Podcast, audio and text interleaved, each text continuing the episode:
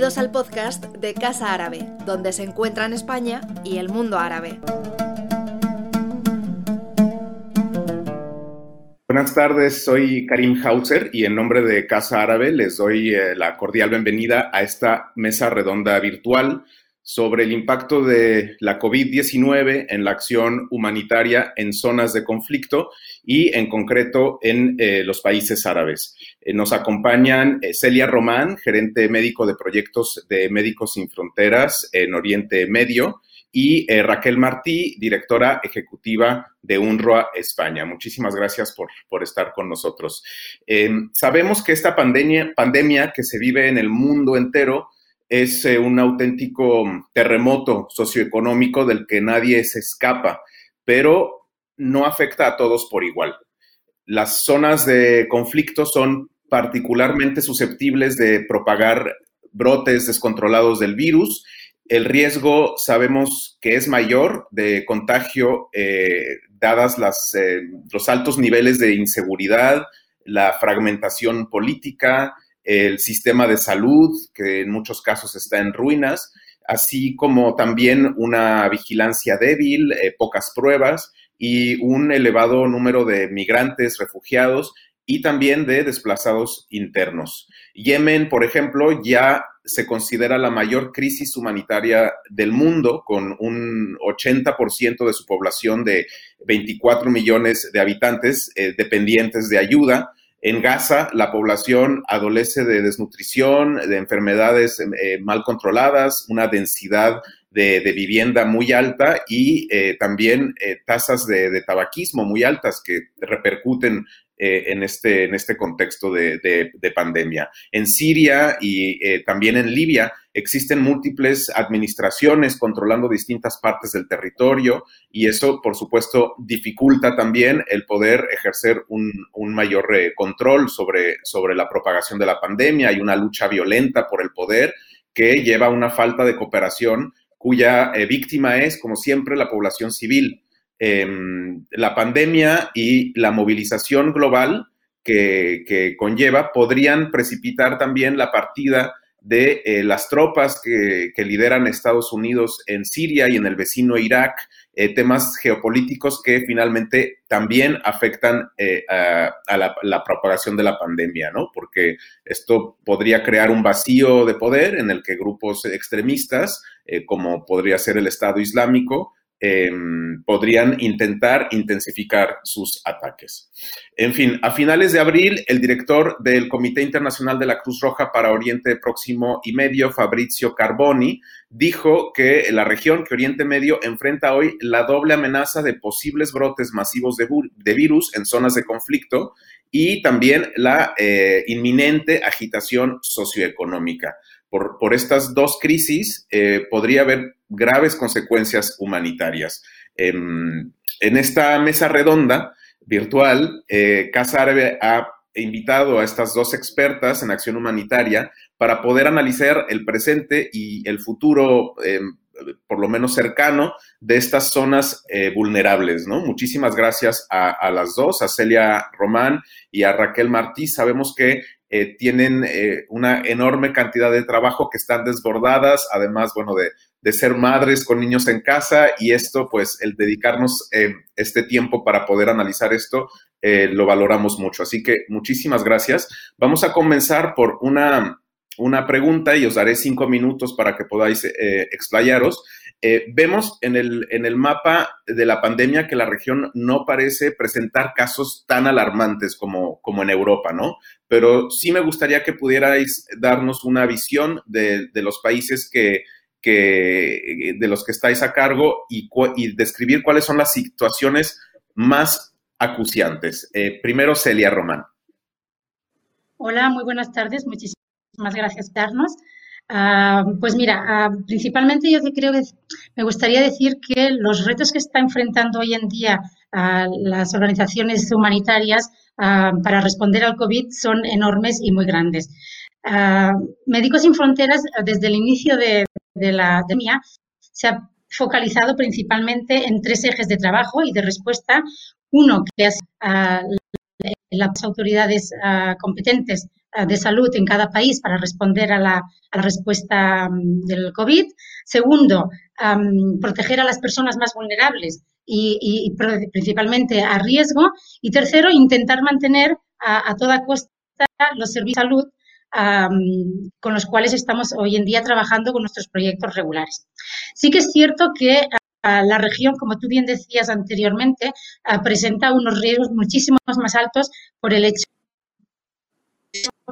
de ser países en, conflicto o en crisis crónicas.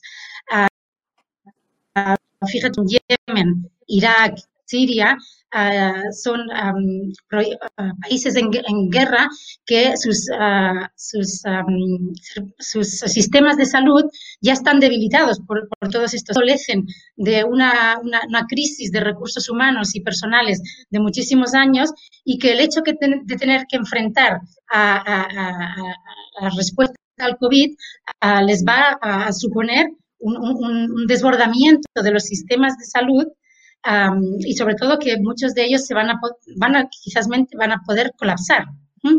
Ah, no solamente eso, sino que lo que nosotros tenemos miedo y es que muchos de esos recursos humanos y materiales que se van a dirigir a responder a la epidemia se van a descentralizar o a quitar de programas de salud, por ejemplo, de protección, ya sea los, los, programas de vacunación, los programas de ayuda a la nutrición, los programas de salud sexual y reproductiva o de, prevención de VIH o tuberculosis. Evidentemente, eso va a tener un impacto ah, sobre la salud ah, actual y en el futuro, la salud y la mortalidad de estas poblaciones. Ah, no olvidemos tampoco que, la, zona del Medio Oriente, como tú bien decías en una charla anterior, es, un, es un país con un número, eh, una zona, una región con un número muy importante de desplazados y refugiados. ¿eh?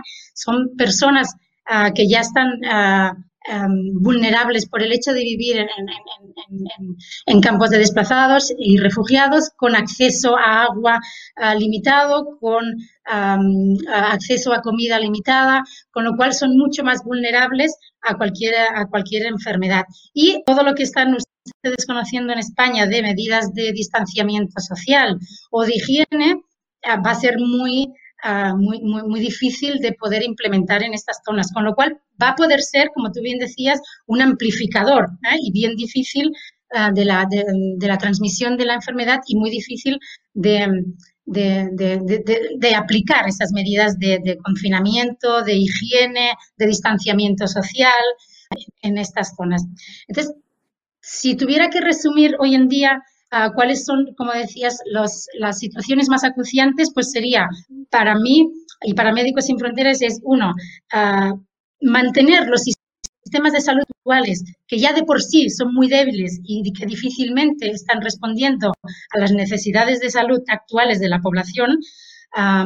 otro sería ah, el responder adecuadamente de una manera adecuada a, los, a, la, pandemia del COVID, focalizarnos y trabajar en, en, poblaciones vulnerables y a riesgo, que serían los desplazados, los refugiados, los migrantes, y sobre todo, y, muy importante, proteger a todo el personal sanitario que está trabajando en primera línea. Así que yo resumiría esos cuatro puntos como los, los más acuciantes hoy en día en, la región. Muchísimas gracias, eh, Celia. Bueno, además comentar que Celia se, conecta desde Amán, la capital jordana. A veces tenemos unos eh, pequeños em, em, eh, desfases de, conexión por la inestabilidad, em, pero por ahora se entiende, se entiende muy bien. Y pues muchísimas gracias por esta primera, por primera intervención eh, que, nos, que nos has eh, brindado. Eh, Raquel Martí, directora ejecutiva de UNRWA España, para ti, ¿cuáles son los, las situaciones más acuciantes? Hola, buenas tardes. Muchísimas gracias, Karin, y, me gustaría agradecer a Casa Árabe eh, habernos dado la posibilidad de estar en este debate y haberlo organizado, porque ahora mismo es uno de los temas de mayor preocupación o, que más nos deberían de preocupar con la pandemia.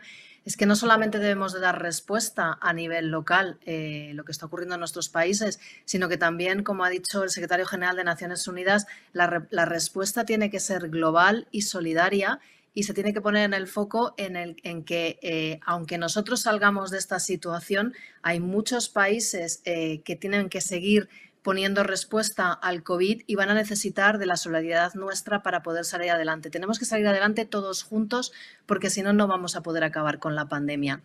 Oriente Medio, como, como decía mi compañera eh, Celia de MSF, eh, es un gran reto ahora mismo y una enorme preocupación porque la situación allí ya es de por sí de crisis humanitaria y de situación muy inestable como para poder controlar la pandemia. Si bien hasta, la, hasta el momento el número de casos es bajo, en cualquier, esto es un polvorín, en cualquier momento se puede propagar y su propagación va a ser muy difícil de contener si no ponemos las medidas adecuadas.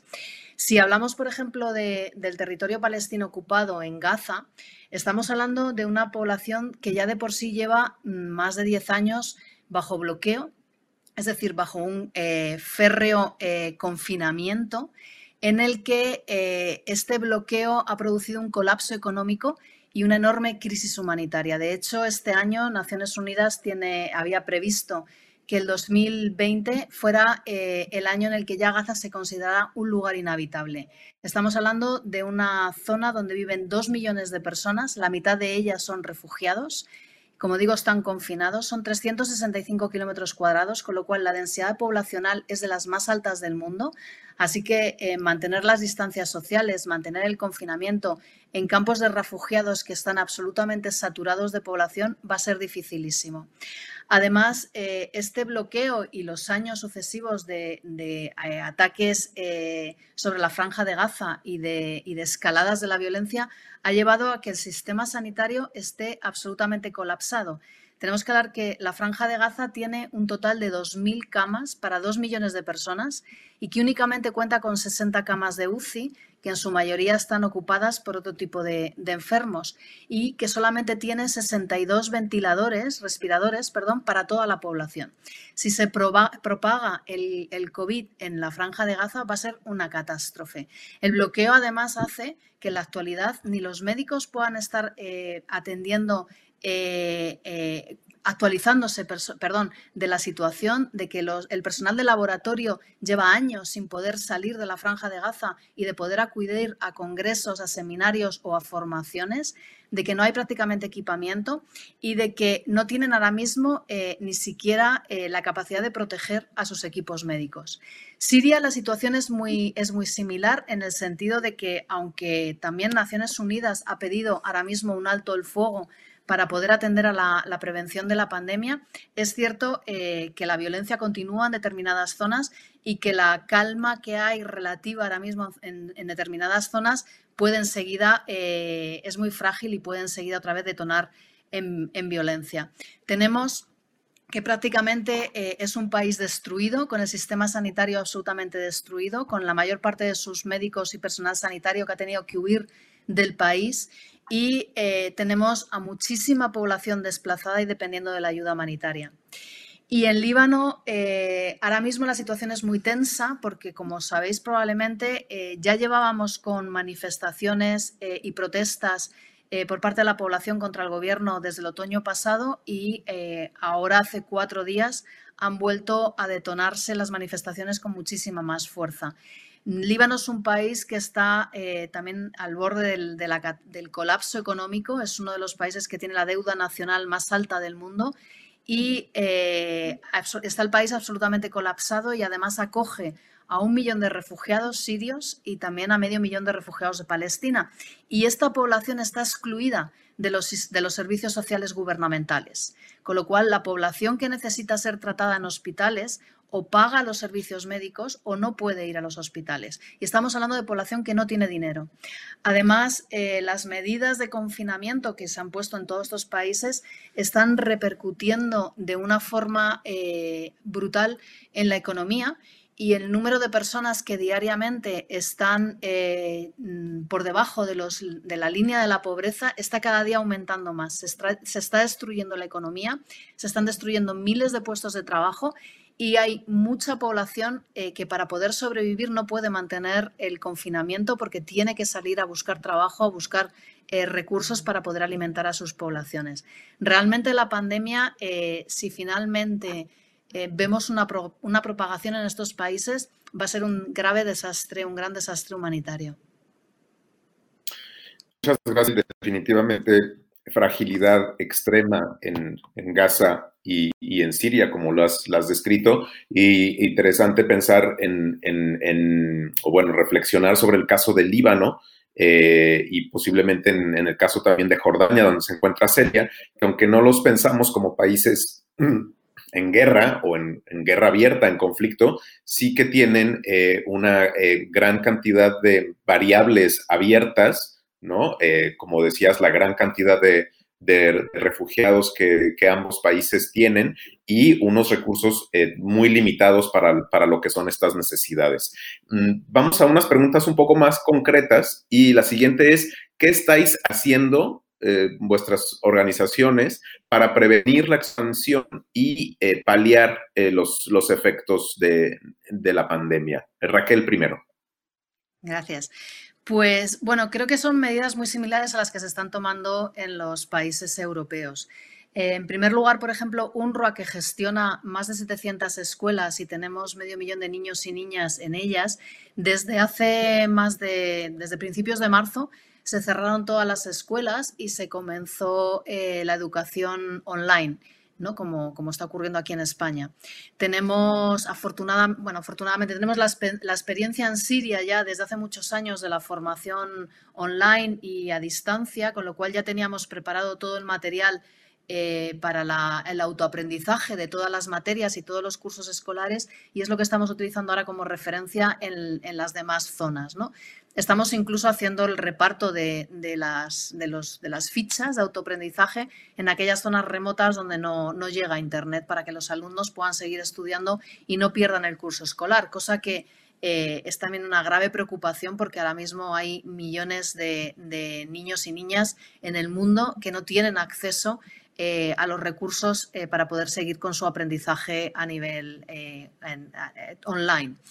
A nivel sanitario, mm, sí que hemos tomado algunas medidas, sobre todo nosotros gestionamos 144 clínicas de salud y lo que hemos tenido que hacer primero un análisis de cuáles son aquellos servicios que ahora mismo no son prioritarios, porque tenemos que dar prioridad a la prevención del COVID y hemos paralizado muchos, muchos de nuestros programas.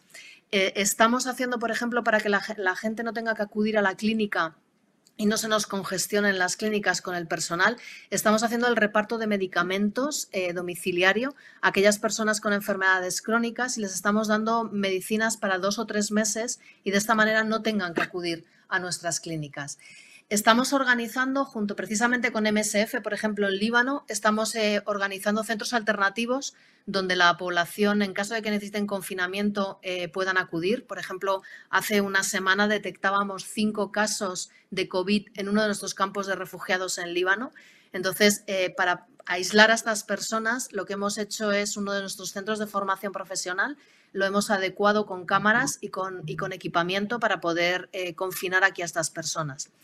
Estamos también eh, habilitando muchas líneas telefónicas para que determinados servicios médicos los podamos atender por teléfono y de nuevo la gente no tenga que ir a nuestras clínicas. Por supuesto, estamos eh, dando todo tipo de kits de protección a nuestros sanitarios que están en primera línea y eh, estamos trabajando con, con, la prevención, pero sobre todo para estar también preparados en el caso de que se propague la enfermedad. Por ejemplo, también en Gaza hemos habilitado mm, parte de nuestras escuelas como centros de asistencia a la población. Y estamos intentando también identificar ahora mismo eh, aquellas personas con enfermedades respiratorias para poderlas tener también en tratamiento aislado y que no puedan tener eh, eh, relación o, o estar en los mismos espacios donde pueda haber casos de COVID. Hemos tenido que paralizar la mayor parte de nuestros programas todo aquello que no se consideraba ahora mismo esencial, pero hemos mantenido, por ejemplo, únicamente en temas de construcción, eh, nuestro trabajo en Siria, porque estamos con la rehabilitación de infraestructuras, algunas médicas, pero también de casas de refugiados. Y ahora mismo es un momento en el que la gente necesita estar confinada en un hogar. Y en Siria hay muchas personas que no lo tienen, con lo cual ahí estamos manteniendo la construcción y la rehabilitación, pero en el resto de las áreas lo hemos tenido que suspender. Estamos también eh, manteniendo todo el tema de saneamiento medioambiental y de desinfección en los campos de refugiados y la recogida de los residuos y en todas nuestras infraestructuras. Y estamos manteniendo nuestra distribución de ayuda en efectivo en Siria, porque ahora es cuando más lo necesitan las familias. Y estamos también eh, manteniendo nuestra distribución de alimentos. En, en, Gaza, por ejemplo, repartimos alimentos a un millón de personas. El problema es que hemos tenido que cerrar todos nuestros centros de distribución de nuevo para lo mismo, para que no se produzcan acumulaciones de personas en estos centros y puedan ser lugares de contagio. Lo que hemos pasado es a un sistema de distribución de la ayuda a domicilio para que las personas puedan seguir recibiendo los alimentos. El problema es que esto es mucho más caro para la agencia y además lleva mucho más tiempo poder hacer todas estas distribuciones. Y bueno, preparándonos también para dar todo tipo de kits eh, higiénicos y de protección a la población, lo cual es eh, algo bastante complicado porque tenemos lugares como Gaza, donde el agua está contaminada, no hay agua corriente eh, que no esté contaminada y esto es un grave problema en los campos de refugiados pues eh, sin duda una, batería de, medidas ahí y bueno, ya hablaremos en otra, en otra eh, pregunta sobre los, recursos que tenéis para enfrentar todas estas medidas, para realizarlas, ¿no? En vuestro caso, ¿qué estáis haciendo concretamente para prevenir la expansión y paliar los efectos eh, por parte de Médicos Sin Fronteras, Silvia?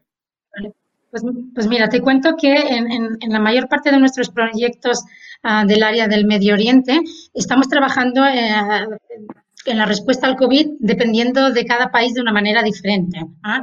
Por ejemplo, te, cuento que en Yemen y en Siria estamos trabajando conjuntamente con, las autoridades sanitarias ah, implementando y poniendo en marcha hospitales hospitales que van a tratar solamente COVID. ¿ah? En, Yemen es un hospital de 20 camas y en Siria, en Idlib, ah, estamos trabajando en, uh, hospital, en, la puesta en marcha de hospitales de tratamiento de COVID para unas 30, de unas 30 Uh, igualmente, estamos trabajando en los campos de desplazados y también a nivel comunitario en todo lo que es educación sanitaria y educación e información sobre qué es el COVID y las maneras de prevenirlo.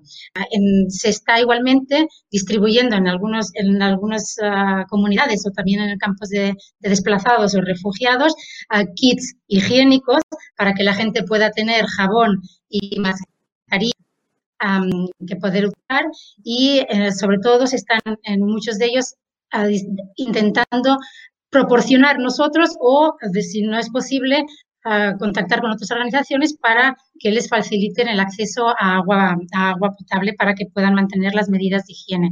en ejemplo de, de Hebrón, en, Palestina, ahí tenemos ah, proyectos de salud mental, con lo cual hemos, implementado uh, una, una, telefónica para dar apoyo psicológico con psicólogos para pacientes para enfermos, eh, para familiares y para trabajadores de salud que están trabajando en primera línea en los hospitales, um, en los hospitales uh, que están tratando COVID. De igual manera, en Hebrón, en las zonas rurales en las que normalmente teníamos proyectos de salud mental, estamos distribuyendo también kits higiénicos y en algunos casos en distribuir comida con muchos, con muchos más problemas o problemas de recursos como decía Raquel, muchas de nuestras actividades han tenido que, adaptarse por la falta de equipos de protección. estamos, hemos un poco adaptado nuestros, servicios sin dejar de, de, proporcionar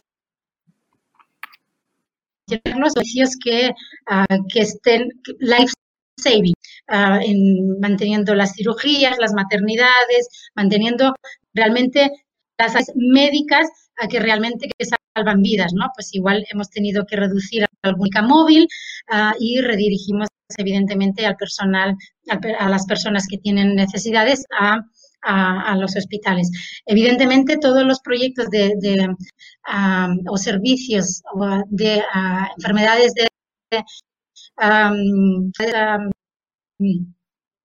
como dices, enfermedades crónicas. eso, Sí, las enfermedades crónicas que normalmente tienen que venir todos los meses, al igual que al igual que UNRWA, lo que hemos hecho es dar dos o tres meses de medicamentos a esta gente para que no tengan que venir y hacer el seguimiento a través telefónico. Todo eso con el con el objetivo de minimizar el contacto para reducir el, riesgo de contagio. Entonces sí que es cierto que eh, muchas de nuestras actividades se, están adaptando para disminuir ese contacto eh, médico-paciente o, personal sanitario-paciente sin, como decía antes, que me parece muy importante recalcar, sin dejar de proporcionar ese servicio, porque el hecho de que tú no proporciones servicio va en un futuro a repercutir sobre la salud, eh, la morbimortalidad de, de la población. Bien, muchas gracias, Celia. Eh, y bueno, desde luego, en ambos casos, tanto UNRWA como MSF nos hablan de una eh, capacidad de adaptarse a, esta, a estas nuevas eh, circunstancias o condiciones para intentar, pues lo que decíais, minimizar el contacto sin dejar desamparada a mucha de esta gente que depende de vuestros, vuestros servicios, ¿no? Yo eh, quisiera preguntarles este, en este sentido, como estáis hablando de esta nueva realidad, sin duda habrá también nuevas necesidades que veremos surgir con, esta pandemia. Eh, no sé cuáles han, qué han sido o cuáles han sido vuestras eh, reflexiones o planes de cara a posibles nuevas necesidades y cuáles son. Celia Román. Vale, pues la reflexión que nosotros estamos teniendo y que va un poco en la misma línea de todo lo que está hablando quizás anteriormente, es, en dos líneas. Yo creo que hay una, las necesidades de salud que probablemente pueden, y las, las necesidades económicas y de aumento de vulnerabilidad de esta población en relación a a, los problemas económicos que, este, que esta pandemia va, va seguramente a traer. A nivel de salud, lo que decía, ¿no? y lo que creo yo que va a ser un poco lo que nos podemos esperar si realmente no, no conseguimos mantener, mantener los servicios de salud funcionando, es que yo me, me, encanta esta palabra porque digo, en, en, la zona en la que yo estoy trabajando llueve sobre mojado. Como al principio, uh, los servicios de salud ya son muy debilitados, la vulnerabilidad de la población ya es grande. Entonces, si dejamos de proponer esos servicios de salud básicos para tratar otras enfermedades o para, para, tratar enfermedades prevenibles por las vacunas o, por la nutrición, lo que vamos a ver en unos meses va a ser un aumento, uh, un aumento de estas uh, enfermedades y evidentemente un aumento no solo de la morbilidad, sino también de la mortalidad por, por estas enfermedades. Es decir, si ahora dejamos o paramos todos estos, estos uh, proyectos preventivos, ya sean bien de, de nutrición, ¿eh? de proyectos de, de, programas de suplementación de nutrición. Vamos a ver un aumento de, evidentemente, un aumento de la malnutrición. Yemen, ya sabemos que de base ya tiene acceso, la población de Yemen tiene un acceso a, comida muy limitado, pues esto va a exacerbar todavía más uh, los problemas de, malnutrición. Uh, lo mismo con vacunación de, vacunarlos porque vamos a redireccionar nuestros proyectos para responder al COVID, va a aumentar las, las enfermedades ah, prevenibles por, mm, por, vacunación y evidentemente ah, va a poner en, un, mayor vulnerabilidad a los niños y a las poblaciones. Ah, esto a nivel de salud y a nivel económico, pues como decía anteriormente Raquel, son poblaciones con un, un, sustrato económico muy débil también en el cual necesitan salir a, trabajar todos los días. El, el, confinamiento, esto hace que esta gente no pueda quedarse en casa ah, porque necesita salir a trabajar diariamente. El, el que se deshaga este, este sistema económico va a aumentar la vulnerabilidad de esta gente y evidentemente mayor vulnerabilidad, más facilidad detrás de, de, de, caer enfermo. Con lo cual yo creo que sí que va a haber, y estamos preveyendo, ¿eh? que realmente si no conseguimos uh, mantener los sistemas de salud para responder a, las enfermedades ah, que hoy en día eh, tienen. Te pongo un ejemplo. Hoy en día estamos hablando de, COVID, que evidentemente es, una, grave, una enfermedad, pero yo en Yemen estoy en plena época de cólera y estoy atendiendo ya en el pico de cólera. Entonces, a, a este pico de cólera, si lo dejo de, si, dejo de trabajar o de, o de, hacer todas las medidas de prevención que se hacían normalmente a cólera, va a aumentar todavía más. Entonces, es importante tener presente que no se pueden, ¿ah? que, que, que, que, no es fácil, ¿eh? porque realmente son, es intentar estirar al máximo los recursos que hay, pero hay que mantener los sistemas ah, funcionando a la vez que seamos capaces de responder a a, la pandemia de COVID, porque si no, el exceso de mortalidad que vamos a tener en unos meses va a ser importante. Eh, llueve sobre mojado, sin duda, en la mayor parte de estos, países. Muy, muy, muy, eh, muy bien apuntada esa, esa expresión. Eh, nos has hablado de Yemen, desde luego ya hemos, hemos ya tocaremos, por ejemplo, el caso de, Irak, pero me gustaría eh, que Raquel Martí eh, nos hablase también de estas nuevas necesidades que vamos a, ver surgir con la pandemia en, los territorios ocupados palestinos. Mm. Es en la misma línea de lo que comentaba Celia. Evidentemente, mm, nosotros ya teníamos en marcha todos los programas de ayuda humanitaria y de emergencias planificados según las necesidades que tenía la población desde finales del año pasado a inicios de este año y ahora nos vamos a tener que, ver en la necesidad de volver a replanificar eh, toda la ayuda humanitaria y toda la ayuda de emergencia en función del impacto que está teniendo la pandemia y sobre todo el impacto que está teniendo ahora mismo el confinamiento en todos estos países. Lo que más nos preocupa, evidentemente, es la destrucción del empleo y de los medios de subsistencia de la población. ¿no? Estamos, eh, hemos visto, por ejemplo, en otras pandemias como el ébola, eh, en África, en el que el 40% de los campos dejaron de ser cultivados. Si de repente la pandemia avanza, no se puede controlar y tenemos que la población va a dejar de cultivar, eh, pues vamos a tener un problema de abastecimiento agrícola brutal y esto va a conllevar a un incremento de los precios de los alimentos muy elevado. Eh, se está viendo ya en Siria que se están durante el tiempo del confinamiento que lleva la población, se está viendo ya que, los alimentos están subiendo de precio.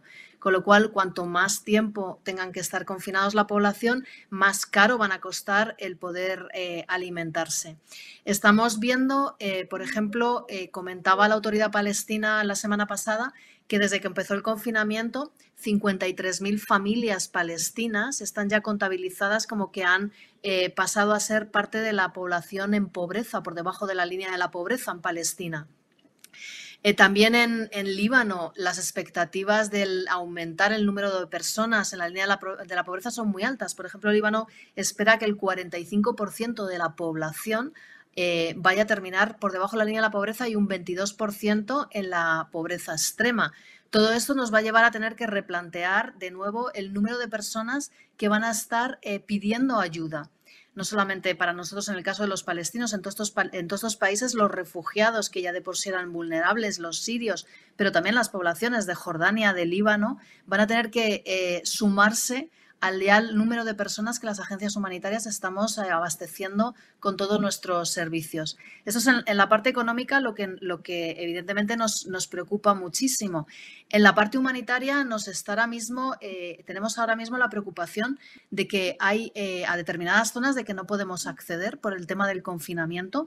es mucho más difícil llevar y abastecer ahora mismo a las poblaciones y además ni siquiera podemos en muchos lugares constatar lo que está pasando. Tenemos que ahora utilizar otros recursos como son eh, las llamadas mm, telefónicas, ¿no? el monitoreo eh, remoto en muchas áreas porque no podemos llevar allí a nuestros equipos para poder hacer las, identificaciones de esta nueva situación de la población. Y eh, por otra parte, tenemos todo el tema de aquella parte de la población que está quedando invisibilizada porque no podemos acceder eh, a, sus, a sus hogares y a su situación, como son las mujeres, todo el tema ahora mismo eh, que se está viviendo del incremento de la violencia doméstica o, por ejemplo, todas aquellas personas con necesidades eh, de apoyo psicosocial eh, como son aquellas personas que tengan eh, bueno, pues, eh, necesidades de apoyo psicosocial, pues no estamos pudiendo llegar a ellas. Con lo cual, aunque estamos poniendo sustitutos como son las líneas telefónicas para poder atenderles, evidentemente no es lo mismo una atención de una terapia por vía telefónica que una, una atención presencial, ¿no? de poder estar pues teniendo esa, relación mucho más cercana y directa con, los pacientes. Entonces, eh, nos vamos a tener que acostumbrar a esta, a esta nueva situación y a tener que eh, intentar implementar nuevas herramientas para poder seguir eh, monitorizando las necesidades de la población. Muchas gracias, Raquel. según el alto comisionado de Naciones Unidas para los Refugiados, ACNUR, se necesitan con urgencia unos 90 millones de dólares en las próximas semanas para mantener en funcionamiento programas de ayuda que salvan vidas. Eh, el año pasado asistimos a la retirada de, fondos de, por parte de Estados Unidos, de la administración Trump, a UNRWA, algo que vuestro eh, comisionado eh, señaló como casi una, una amenaza existencial para vuestra organización, Raquel. Eh, ahora mismo también acaban de, como, bien sabemos, hace unas, unas semanas, eh, la misma administración decidió retirar eh, su participación en la OMS financiera. Entonces, estamos en momentos tan alarmantes de, pandemia, asistiendo a una disminución de recursos. ¿En qué situación se encuentran estos recursos eh, financieros, económicos y al mismo tiempo también vuestros recursos humanos, ¿no? ¿Cómo se refleja esto, esto en, vuestras organizaciones y quizás cómo se les puede apoyar? Eh, Raquel Martí primero. Sí, pues como, como dices, eh, la administración Trump decidió retirar la financiación a, a UNRWA a finales del año, a principios del año 2018 Llevamos dos años ya sin esta financiación, este es nuestro tercer año y la verdad es que eh, sí puso en una, en una grave amenaza eh, de, tener que desmantelar la, agencia porque la financiación de Estados Unidos suponía, suponía un tercio de nuestro presupuesto anual. Este año eh, tenemos un presupuesto de 1.400 millones de dólares y como en el resto de las agencias de Naciones Unidas, las contribuciones de los donantes son voluntarias. No tenemos una cuota eh, obligatoria a los países que somos miembros de Naciones Unidas para, dar financiación a las agencias, sino que son, contribuciones todas voluntarias. El hecho de trabajar además en una zona eh, con conflictos crónicos hace eh, que sea cada año más difícil obtener financiación para, estas zonas, cuando, cuando, los conflictos están cronificados. Lo que la retirada de fondos de la administración Trump lo que nos ha causado es que eh, ahora tenemos que estar trabajando, planificando mes a mes. Quiere decir que, que ahora mismo solo tenemos financiación para acabar este mes. A medida que consigamos que otros países nos den financiación, pues podremos planificar el mes de junio y así hasta finales de año. Estamos prácticamente todos los meses al límite de nuestra financiación sin dinero en las cuentas para saber si podemos continuar adelante. ¿no? Ahora mismo, por ejemplo, nos faltarían 800 millones de dólares, no 89 como ACNUR, 800 millones de dólares para poder mantener todos nuestros programas en marcha eh, hasta finales de año. Y son todo programas eh, básicos, porque eh, nosotros ya hemos tenido que hacer una criba cuando nos retiró Trump la financiación, tuvimos que hacer una criba muy importante de los programas para poder seguir manteniendo aquellos que ya considerábamos esenciales. Con lo cual, los programas que se han mantenido a lo largo de estos dos últimos años son ya los que consideramos que son de, de, necesidad vital para continuar. ¿no? Eh, además de la educación, que consideramos que para nosotros es una de nuestras prioridades, mantener la educación de medio millón de niños y niñas refugiados de Palestina, con lo cual ya más no podemos recortar. Ahora además nos encontramos con la emergencia del COVID y que necesitamos también fondos para el COVID y que además esto va a agravar todavía más las necesidades de la población, con lo cual vamos a necesitar más financiación. Realmente la situación en la que nos ha dejado Trump es la de pura supervivencia en el día a día, algo que está absolutamente acostumbrada a la población palestina y eh, ha sido evidentemente una maniobra absolutamente de politizar la ayuda humanitaria y de usarla como herramienta política. Y es algo en lo que eh, nos ha puesto al borde del colapso de nuestras operaciones. En nuestro caso, además, somos una agencia muy peculiar porque solamente trabajamos con refugiados, eh, con población refugiada de Palestina. UNRWA tiene 33.000 trabajadores y de ellos solamente hay 195 internacionales, el resto son refugiados de Palestina. Con lo cual, cuando hablamos eh, de, reducir eh, nuestros programas o de cerrarlos, estamos hablando de que además dejaríamos en la calle a miles de refugiados cuyas familias extensas sobreviven por el empleo que tienen en la agencia. También esto es una ventaja al mismo tiempo. Es una ventaja porque nuestros eh, trabajadores viven en los campos de refugiados y son refugiados, con lo cual cuando la situación eh, es más eh, difícil y más complicada, como en la guerra de Siria, nuestros empleados están siempre en primera línea para poder ayudar a sus familias y a poder ayudar y mantener los servicios en los, en los campos de refugiados. Con lo cual, eh, ahora mismo tenemos eh, a, gran parte de nuestros trabajadores trabajando desde casa, eh, muchos de ellos sin medios para poder acceder al trabajo online, pero también tenemos que decir que tenemos miles de trabajadores que siguen en primera línea manteniendo los servicios básicos de UNRWA. Y bueno, ¿cómo ayudarnos? Pues eh, hay muchas formas de, ayudarse, de ayudarnos, eh, tanto a MSF como, a las agencias de Naciones Unidas, y no solamente es con, mantener el apoyo gubernamental, ¿no? que ahora mismo estamos en una situación en España debatiendo eh, los recortes que va a haber de la ayuda humanitaria eh, porque evidentemente España también entra en una recesión económica y en una crisis, ¿no? Pero como decía al principio, tenemos que eh, intentar entre todos eh, entender que en el momento en que retiremos la ayuda en estos países, la amenaza del COVID va a seguir estando ahí para todos. Con lo cual, aunque sea un acto solamente para luchar conjuntamente contra la pandemia, lo que no se puede hacer ahora es recortar la ayuda internacional. Y esto es algo eh, que, tenemos todos que mentalizarnos y que convencer, porque ya nos están llegando las noticias de, los donantes eh, españoles y de los recortes que están haciendo en ayuda humanitaria y en cooperación internacional. Celia Román, para MSF, ¿cómo pintan las cosas en temas de, recursos eh, humanos y finanzas y también cómo se les puede apoyar? Pues bueno, a nivel de recursos humanos, a nivel de finanzas, tú sabes, bueno, no se sabes, pues no les explico, Médicos Sin Fronteras no tiene eh, financiación pública eh, o muy poquita, creo que podría ser alrededor del 2%, con lo cual no depende de financiación ah, pública. Ah, nuestros fondos vienen principalmente de donaciones de, la sociedad civil, ya sea española o de cualquier parte, de, cualquier parte del mundo, con lo cual no, hemos tenido ese problema que, está teniendo UNRWA. Ah, si, bien a pesar, eh, evidentemente, la falta la falta de recursos eh, están, eh, están a la orden del día de, todos y de, todas las organizaciones porque, como decíamos, además de la respuesta, de la respuesta a los programas eh, normales que estamos llevando a cabo, tenemos que responder también tiene al COVID.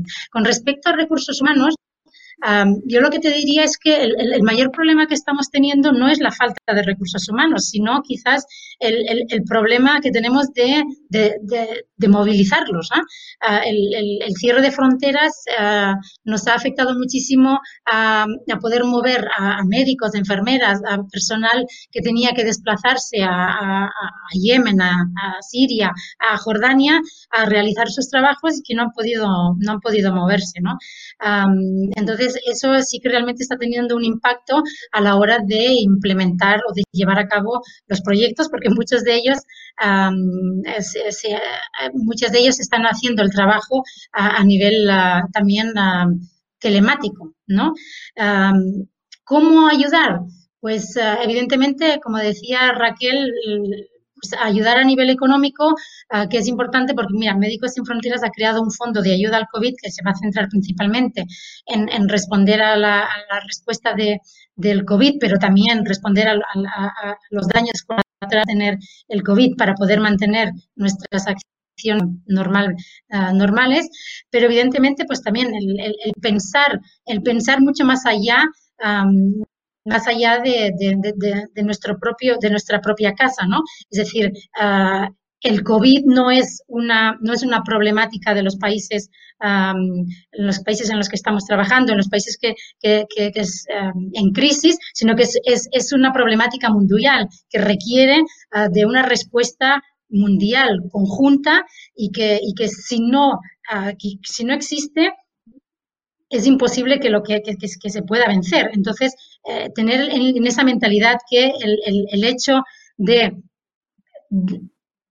de no financiar a países o de financiar organizaciones que están trabajando uh, en, en, estas zonas en crisis, va a tener una repercusión igual en los países en los cuales nosotros estamos viviendo. Entonces, ese, cambio de mentalidad yo creo que es sumamente importante y la respuesta global um, a, al COVID yo creo que es algo que todo el mundo tiene que pensar um, que es, el, es, es la salida, ¿eh? es la salida a, este, a esta situación no hay barreras, no hay puertas para este virus. Entonces, la solución tiene una, que ser global. Sin duda, una, una así como bien eh, habéis describido, eh, ambas eh, nos afecta a todos de ambos lados del, del, del Mediterráneo y, tiene, tiene uno que pensar en una, en una acción conjunta. Em, yo quisiera pensar o eh, pedirles que nos centremos en la gente más vulnerable, ¿no? Habéis hablado de la violencia doméstica, las dos. Eh, también eh, Celia habló también en un principio de la gente, de un servicio que están dando de eh, ayuda a la gente con problemas de salud mental, ¿no? Es posiblemente este tipo de poblaciones que no tenemos tan eh, presentes muchas veces, quizás porque no se les da es suficiente presencia mediática, eh, pero me gustaría poder hablar un poco de, de estas, eh, de estos grupos, eh, quizás de gente que más necesita ayuda, ¿no? No sé si habéis logrado vosotros o cómo lográis identificar a la gente que más lo necesita. Habéis hablado de las enfermedades crónicas, desde luego, pero estos temas que quizás son menos evidentes, como es la violencia doméstica, como es la salud mental en muchos de estos países que han sido eh, afectados muchos años por la guerra. Ahora, además, en un contexto como habemos, eh, habéis empezado también mencionando, Celia, de Ramadán, de eh, momentos en los que estas familias quisieran más bien eh, verse más. ¿Cómo habéis identificado a esta gente que, que más necesita su ayuda? Celia primero. Pues como yo te decía, este era uno de nuestros principales ejes de trabajo, de los tres que te decía, que era trabajar con personas uh, vulnerables y a mayor riesgo. Y evidentemente uh, hay, hay, un gran abanico de personas vulnerables. Una de ellas sería no solamente lo que decíamos, ¿no? los desplazados y los refugiados, pero también las mujeres, también las personas con patologías mentales, también las uh, con enfermedades uh, crónicas. no es fácil, no es fácil identificarlos. es cierto que con muchos de nuestros proyectos ya teníamos, el, ya teníamos la, la, la, de trabajar con ellos, con personas, de, con, personas con problemas de salud mental, de enfermedades crónicas, pero sí que es cierto que eh, ahora, principalmente, por ejemplo, tanto en Líbano como en, uh, como en Jordania, uh, hemos identificado y estamos trabajando con personas inmigrantes también, que son gran, la, con um, población con gran, vulnerabilidad, pero también con, mujeres, con mujeres de, domésticas, ¿no? De trabajo doméstico. Uh, la mayor parte, por ejemplo, aquí en, Jordania son, filipinas, real, con realmente ya de por sí, por, presentar rasgos uh, asiáticos, ya están siendo por venir el COVID de, de, de, de, zona, de zona asiática o de China, pues se, se, les identifica, han sido realmente bastante estigmatizadas por ello y aquí en Jordania se están haciendo trabajos con ellas a nivel telemático, formación y formación a nivel de la comunidad de bueno, de, realmente clarificar que, ah, cuáles son, eh, desestigmatizar a esta población. Tanto en Jordania como en Líbano se está, se está trabajando en, estas áreas con personal, personal también con personal ah, con ah, población migrante, ah, que evidentemente, como decía también Raquel, las personas bien desplazadas o migrantes en el Líbano no tienen acceso a los servicios de salud gratuito, con lo cual eso les hace todavía muchísimo más vulnerable. A nivel de salud mental, lo que yo te conté, pues teníamos en, tanto en Yemen como en, como en Siria, como en todos los proyectos, tenemos nuestra, un área muy claras de, salud mental, tanto de atención psicológica como de atención psiquiátrica. Hemos mantenido en Yemen bien la telefónica de autolesionarse o con patologías realmente complicadas, seguimos manteniendo el seguimiento con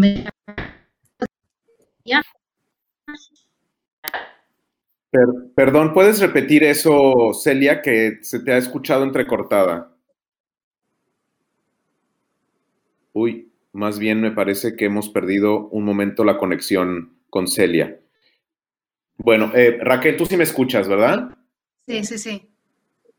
Bien, mientras recuperamos la conexión con, Celia. Ay, que está Celia de nuevo. Ahí. Sí me, ¿Nos puedes simplemente retomar, Celia? ¿Nos escuchas ahí?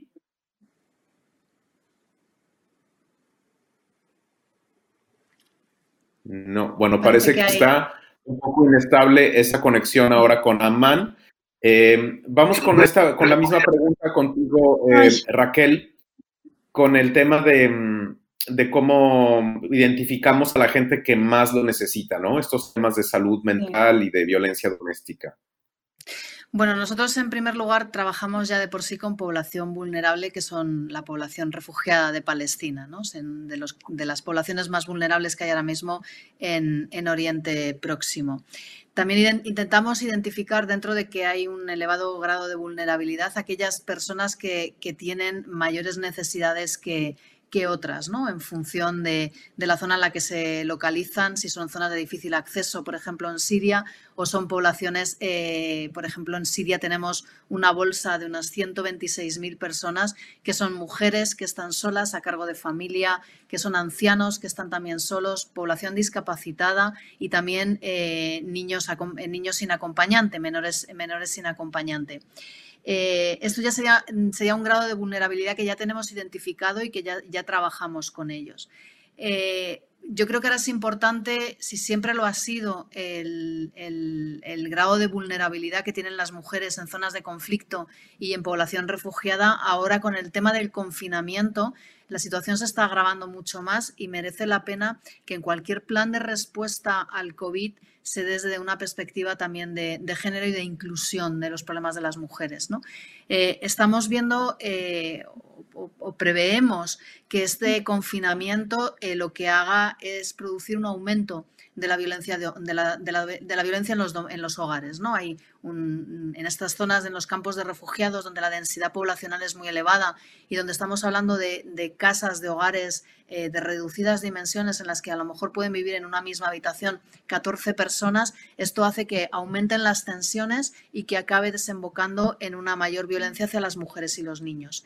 Nos preocupa además eh, que aunque el confinamiento es igual para todos, el impacto del confinamiento es mucho mayor en las mujeres y en las niñas, porque potencia, por ejemplo, los, roles del patriarcado. ¿no? El hecho de que eh, a lo mejor eh, se, se, diga de que ahora en esta situación es mejor que las mujeres se mantengan en, los hogares, ¿no? cuando ya se pueda salir o cuando a determinadas horas del día se permita a la población salir, es muy probable que las familias digan, no, pero que las mujeres y las niñas permanezcan en casa porque tenemos que protegerlas, tenemos que cuidarlas. Y esto eh, va a poner en riesgo a muchas de ellas en el acceso a determinados servicios que ya teníamos y que ahora mismo no están pudiendo acceder.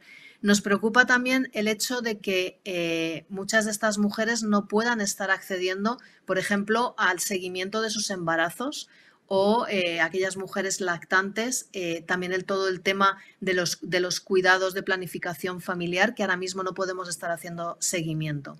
Nos preocupa que el impacto económico está afectando muchísimo a las mujeres, porque la mayor parte de ellas trabajan en economía informal con lo cual no tienen ningún sistema de protección, no tienen acceso al crédito y eh, el impacto económico va a ser mucho mayor en ellas. Y nos preocupa también que en todos estos países las decisiones que se están tomando eh, a cabo con el COVID, no hay mujeres eh, en la toma de decisiones, con lo cual no hay nadie que se esté preocupando de esta situación de las mujeres. Nosotros, por ejemplo, hemos notado ahora nuestros servicios legales que llaman muchísimas más mujeres para preguntar sobre sus derechos para divorciarse y sobre la custodia legal de los menores. Esto nos está indicando eh, de que evidentemente están ya en una situación insostenible en su casa con sus maridos y necesitan ya tomar la decisión, con lo cual estamos recibiendo muchísimas más consultas. Nos preocupa, como hablabas, eh, el tema del estado eh, psicológico de la población. Nosotros también trabajamos con salud mental y eh, trabajábamos mucho con población infantil en nuestras escuelas. Eh, tenemos mucha experiencia, lamentablemente, del trabajo en Gaza, de la situación en Gaza, en la que después de cada escalada militar con Israel, el grado de trastorno postraumático en el que deja la población es elevadísimo, sobre todo en los niños. Y además, eh, como decía, como decía mi compañera, eh, llueve sobre mojado, porque ya es población que constantemente está sometida al trauma y que parece que mm, prácticamente vive en un estado psicológico crónico ¿no? de, situación postraumática. Nosotros hacíamos muchísima terapia con nuestros, en nuestras escuelas, eh, terapia individual y terapia grupal con los niños e incluso con las familias, porque realmente la situación en Gaza, eh, yo podría decir eh, que es generalizada. la situación eh, de, problemas psicológicos entre la población y mentales es elevadísima por esa situación de bloqueo y de, ofensivas militares continuas. Y eh, lo veníamos observando sobre todo desde después del 2014, que fue la última gran ofensiva a gran escala, el aumento considerable del número de personas que se suicidan. ¿no? Ha, aumentado, ha aumentado muchísimo. Esta experiencia de Gaza la hemos trasladado a Siria y a, Líbano también en nuestras escuelas y ahora lo que hemos tenido que hacer es eh, convertirla en atención eh, por, eh, online y telefónica pero como decía, no es lo mismo y además no nos permite identificar nuevos casos. Lo que sí que nos están eh, hablando nuestros eh, psicólogos es de la situación de angustia que ya vive la población, porque de por sí ya vive en una situación terriblemente complicada y ahora el COVID, el confinamiento y la incertidumbre les está proporcionando muchísima más angustia y que las terapias se están convirtiendo más en enseñar a la población a lidiar el día a día, en, no, pensar más allá de lo que vaya a ocurrir hoy y centrarte eh, tus problemas en lo que tienes ahora mismo encima de la mesa. Entonces, esto ya era algo que la población en, Gaza, en Siria, están acostumbrados, pero ahora resulta que necesitan más apoyo para continuar con, la situación, con los problemas que les está trayendo la pandemia. Muy bien, eh, se nos empieza ya a acabar el tiempo. Yo, no, yo quisiera de todas maneras, em, dado que se nos fue el último minutillo de, de, mm. la intervención anterior de Celia, lo que me gustaría es hablar un poquito de Irak, que, que, no hemos hablado mucho de Irak. No sé si nos puedes hablar un poco de la situación en Irak, Celia. Pues la situación en, disculpa, en Irak te puedo contar poco, porque justo mm, es uno de los países que, acabamos, Médicos Sin Fronteras España, acabamos de, entregar. Evidentemente, me imagino que la cita a otra, a otra sección, pero me imagino que la situación a nivel de, a nivel de COVID, siendo un poco el, reflejo de todo lo que es el, Medio Oriente, ¿no? un, sistema de salud eh, debilitado, con poca capacidad de respuesta, ah, con poca capacidad de respuesta a nivel de, las necesidades de salud básicas, ah, con lo cual ah, la respuesta al COVID representa un, reto para, para, para, para, el Estado y también para, las organizaciones internacionales. Como sabes, eh, en Irak eh, existe un gran número, un gran número también de, desplazados, con lo cual, evidentemente, población muchísimo, muy vulnerable. Ah, muchas de ellas, muchos de esos campos de desplazados, mujeres, ah, grandes por ejemplo, en los que estábamos trabajando en Cayara con un porcentaje altísimo de mujeres viudas, ah, con niños solos, con lo cual la, vulnerabilidad de estas poblaciones eh, es alto. Y evidentemente, pues la llegada del COVID y la reestructuración de, de todos los servicios de salud ah, no, no ah, para poder adaptar y responder a estos a, este, a esta pandemia no va a ser fácil en estos países. ¿eh? Yo creo que, que, si tuviera que resaltar algo, ah, yo creo que, que, Medio Oriente sería como realmente un reflejo. Ah, si bien a pesar Medio Oriente ah, no es una región tal cual, es decir, todos los países comparten, los países de, la región comparten realmente un poco el perfil de, de qué es lo que va a pasar de la respuesta a COVID, ¿no? Sistemas de salud muy fragilizados, crisis humanitaria que en, de las crisis humanitarias se le viene una crisis, una crisis del COVID, problemas de salud ya de por sí graves como son las epidemias que ya estamos viendo ahora, como serían el cólera, el dengue, y a todo eso se le está uniendo, y como decía, como decía Raquel, ¿no? En, Gaza ya la población de base ya tiene problemas de salud mental porque ya enfrenta enfrenta situaciones complicadas del día a día por la, por, la, situación de crisis, con lo cual esto viene a todavía fragilizar y vulnerabilizar muchísimo más a las poblaciones de que ya de por sí ya tienen un, grado de vulnerabilidad muy altísimo.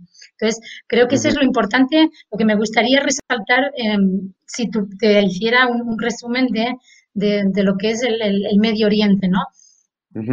Yo quisiera terminar con una pregunta eh, sobre los conflictos geopolíticos. Yo sé que ustedes mm, tratan de alguna forma, vuestras organizaciones, de mantenerse al margen, pero en esta región tan plagada de conflictos, creo que es casi imposible, ¿no? El pensar eh, eh, justamente en estas crisis sin eh, el alto nivel de, tensión que existe y la penetración que hay de otros países, la fragmentación que existe en el terreno de también distintos bandos, la ocupación que viven los palestinos por parte de Israel, es decir, cómo impacta en vuestro caso como eh, organizaciones de ayuda humanitaria, la falta de cooperación con eh, las potencias inmiscuidas en muchos de estos conflictos. Raquel.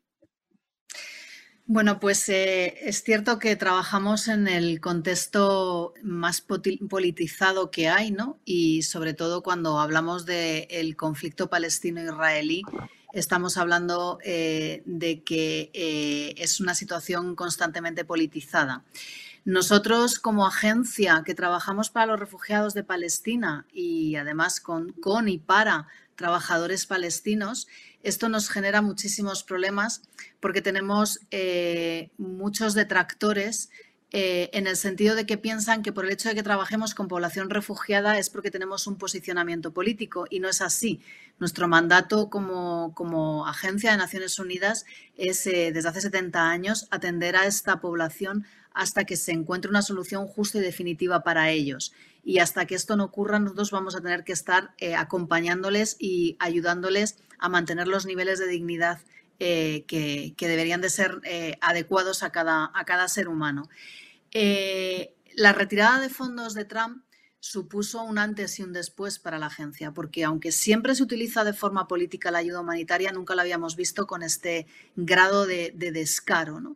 Y eh, es cierto que fue en un momento en el que mm, Estados Unidos estaba trabajando con, Israel en, un nuevo plan de paz que eh, evidentemente no ha traído la paz y que ha sido absolutamente rechazado no solamente por la comunidad internacional, sino también por los palestinos. Entonces, retirar la ayuda a la agencia fue una forma de presionar a los palestinos para, para, para, aceptar este plan, ¿no? Y ha sido al final todo lo contrario. Entonces, hemos, hemos visto que no ha servido de mucho retirarle este, este apoyo a la agencia. El hecho de, por ejemplo, trabajar, nosotros eh, trabajamos mucho en el sistema educativo porque evidentemente es eh, uno de los pilares fundamentales de nuestro mandato. Y eh, trabajamos, por ejemplo, con, la currícula, como, como, en cualquier lugar del mundo, con la currícula del país de acogida. Si trabajamos en Líbano, utilizamos la currícula escolar libanesa, si trabajamos en Siria, la Siria, y cuando trabajamos en el territorio palestino ocupado, utilizamos la currícula escolar de la autoridad palestina, porque cuando acaben nuestros nuestro, nuestra educación básica y pasen a la educación secundaria o las universidades, les tienen evidentemente, eh, tienen que seguir con el mismo sistema escolar para que se les pueda mantener en, el sistema educativo local. Esto hace que también eh, recibamos constantes ataques porque nos acusan de enseñar nada más que la historia palestina y el lado, el lado palestino. ¿no? Como Agencia de Naciones Unidas eh, seguimos las currículas locales, pero evidentemente tratamos de enriquecerlas siempre con eh, los valores de Naciones Unidas y con la defensa de los derechos humanos. Pero vamos, no estamos exentos de críticas y eh, es muy difícil mantenerse al margen de la politización en esta zona. pero sí que es cierto que yo creo que lo que debemos hacer las agencias humanitarias o las ONGs que trabajamos en estos conflictos es estar siempre eh, no eh, por las causas locales, sino por los derechos humanos. Y es lo único que nos puede marcar el rumbo y es lo único que nos puede marcar la certeza del camino que emprendemos con las poblaciones. Y es la defensa de los derechos humanos que, tiene que, es universal y que, y que todos los países las lo han ratificado. No sé si eh, Celia Román de MSF tenga también algo que decir sobre este tema de em, pues la excesiva politización y cómo afecta vuestro trabajo. No, yo solamente diría que, si bien es cierto que, los conflictos, quieras que no, tienen un efecto, un efecto directamente sobre la, sobre la implementación de nuestro trabajo. Entonces, evidentemente, el hecho de que estas crisis humanitarias enfrenten un, partido final ah, ah, repercute sobre la, manera que puedas implementar y tus, sus actividades. ¿eh? Pero esta politización realmente al final va a ser un elemento más. ¿eh? Yo creo que no deberíamos, mm, nosotros como Médicos Sin Fronteras, no, no, no, no, entramos mucho en, este, en estos debates, pero evidentemente esto va a tener una repercusión sobre la respuesta de COVID, está claro. ¿eh? lo importante, como decía Raquel, es realmente ah, focalizarnos en las poblaciones vulnerables y focalizarnos en, las poblaciones que están sufriendo ah, sin, sin, sin saber eh, cuáles son las causas, como bien dice nuestra Carta Magna, de cuáles son las causas eh, detrás y lo importante es la población que sufre y poder dar respuesta para que esta gente eh, y estas poblaciones pues se dignifiquen y puedan tener acceso a salud y a una vida digna. Muy bien, bueno, pues muchísimas gracias a eh, Celia Román, gerente médico de proyectos de Médicos Sin Fronteras España en Oriente Medio, que se ha unido con, nosotros por un enlace desde Amán. Disculpas por eh, esas eh, pequeños em, interferencias en la señal, que es un poquito inestable. Mm, gracias muchísimas también a Raquel Martí, directora ejecutiva de UNRWA España, con quien también pues Casa Árabe colabora desde hace, desde hace tiempo. Em, estaremos pues pendientes obviamente de, vuestro, de vuestro trabajo y si tenemos que, volver a hacer alguna actualización más adelante, eh, conforme vaya avanzando la pandemia, pues os, volveremos a, contactar. Muchísimas gracias por tener el tiempo de, de atendernos en vuestras agendas tan complicadas en nombre del equipo también de, Casa Árabe, que somos muchos trabajando para esto, y de los vuestros también, de comunicación, que nos respaldan, eh, pues quisiera agradecerles eh, vuestra participación y bueno, a todos los que nos escuchan o nos ven eh, por nuestros canales y nuestras redes sociales. Muchísimas gracias. Muchas gracias a vosotros por habernos invitado y siento mucho los problemas de conexión, pero estoy un poco lejos. Os he perdido en algún momento, pero bueno, muchísimas gracias y gracias por el trabajo que estáis haciendo de poner realmente, de poner sobre la mesa la situación que está viviendo los, la población de Oriente Medio. Muchísimas gracias. A vosotras, hasta pronto. Gracias, un abrazo, Celia. Mucha suerte allí en Amán. Chao, Raquel. Gracias, Karin. Chao. Gracias por escucharnos. Si quieres estar al corriente de todas nuestras actividades, consulta nuestra página web en www.casaarabe.es. También puedes seguirnos en nuestros canales en las redes sociales en Instagram, Twitter y Facebook.